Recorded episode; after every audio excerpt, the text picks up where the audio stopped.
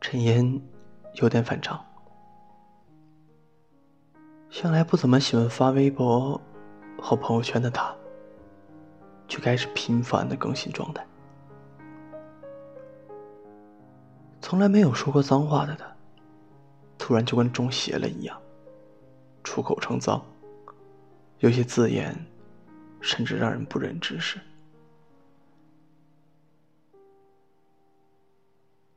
那个女生的微博，他几乎每天都要刷上几十遍。几个月前，他和阿文吵架后提了分手。本以为这只不过是再普通不过的一次吵架，他以为阿文会像以前那样，对那两个字假装没听见，睡一觉，第二天早上起来。接着吃什么早餐，和他说话，然后又继续把日子过下去。可这次他没有，他只是对他说：“好。”在他还等着他会回头哄他，回到他身边的时候，他就从朋友那里听说了阿文消亡了新女友的消息。他几乎是第一时间就发信息给阿文，询问虚实，得到的却是对方毫不犹豫的回答。难道他不知道我说的分手都只是计划吗？为什么他那么快就可以和别人在一起？他怎么可以这样说，不爱就不爱了呢？他觉得他突然不爱自己了。肯定是有理由的，而这个理由已经足够明显了。要么是他早就和那女的勾搭上了。有句话不是说“无缝衔接”等同于出轨吗？要么就是那女的段位比自己高，把他迷得晕头转向。要不然他怎么可能？这么绝情，所以陈岩每天看八百遍那个女生的微博。她可真会说话，发的全是开心的东西，装作一副岁月静好、体贴温柔的样子。他可真会聊啊，隔三差五的就发几张自拍，瞪大着双眼，楚楚可怜的望着镜头。哪个男人会受得了？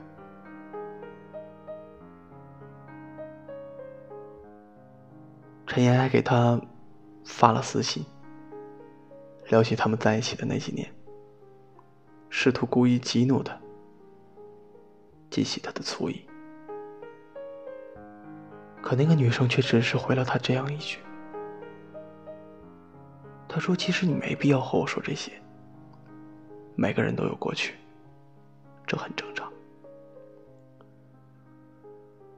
而他越是这样理智温和，陈岩越觉得生气难受。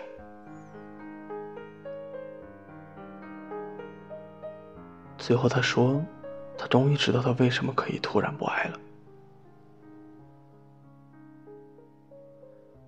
因为我没有别人温柔，没有别人体贴。”没有别人理智，也没有别人漂亮。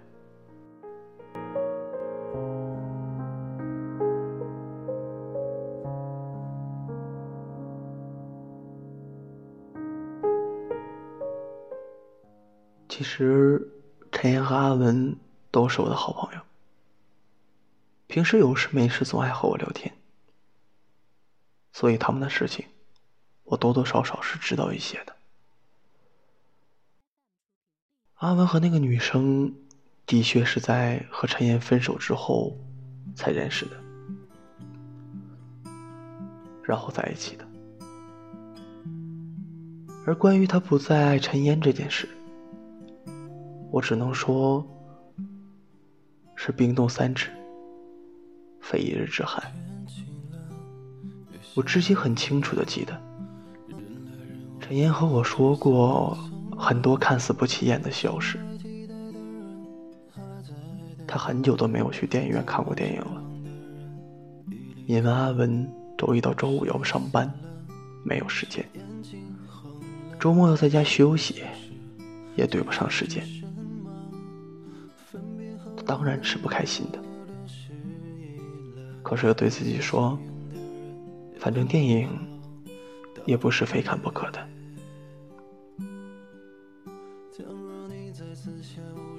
他们两个已经很少过性生活了，阿文几乎不会主动提起那方面的要求，甚至在他主动要欢时，还拒绝过几次。他当然是很失望，可是又对自己说，反正都在一起那么久了。老夫老妻也正常。去年他爸妈来 A 市看他，他本想带他一起出去和梁老吃顿饭的，可他却以自己没准备好为理由推脱了。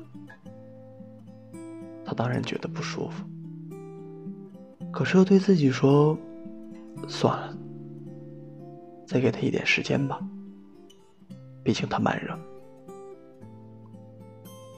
最重要的是，我依然很清楚的记得有次和阿文喝酒，他和我说，陈岩开始总问他爱不爱他，那时候他就告诉我，他不知道该怎么回答他。虽然这道题听起来。是如此简单的是非题。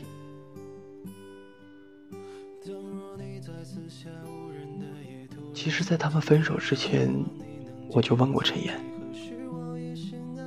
你觉得阿文爱你吗？”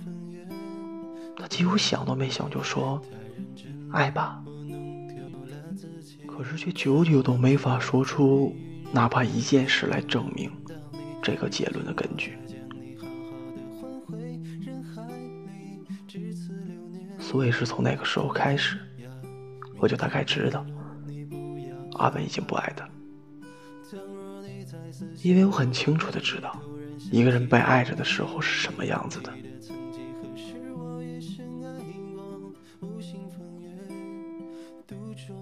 小九喜欢在微博上记录他和大臣的日常琐事，比如说他总能在睡得迷迷糊糊的时候，感觉到大臣给他盖被子。比如说，大臣总会在先醒来的时候亲吻他的额头；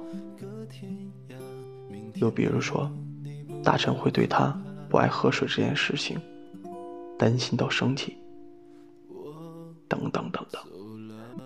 虽然都是一些小到不能再小的事情，可那分明都是大臣爱着他的证据。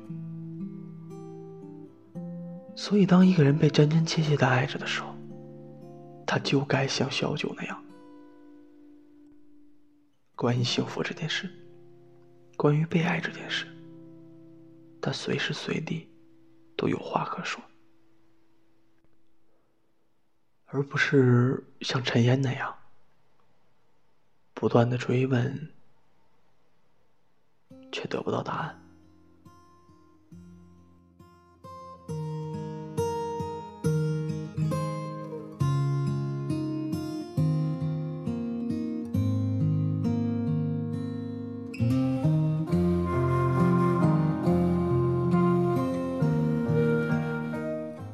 你明白了吗？这个世界上根本不存在突然不爱了这种事，所以他不再爱你这件事，可能很早就开始。或许是在你们不再亲昵的时候开始的，或许是在你们不在一起看电影的时候开始的，又或许是在你开始问他。他爱不爱你的时候开始的。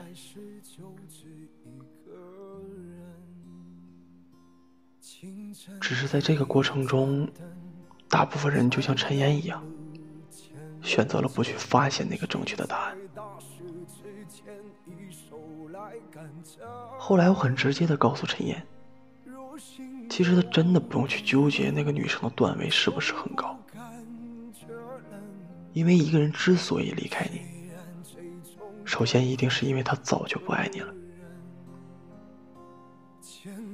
因为无论是出轨或者变心，还是无缝衔接，都一定是建立在这个基础上的。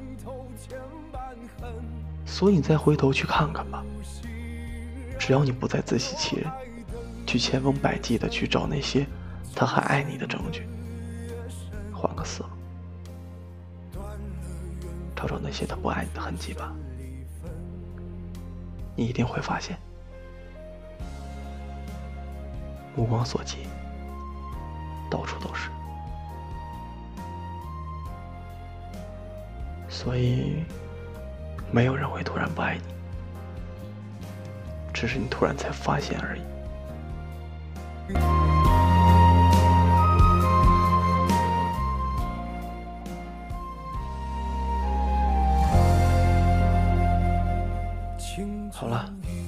天的节目就到这里。晚安，你和全世界。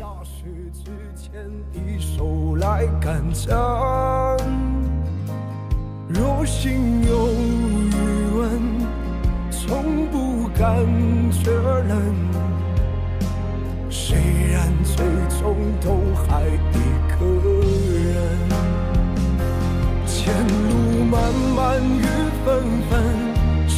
谁在痴痴？忍起心头千般恨，不做负心人。若爱得越真，就陷得越深。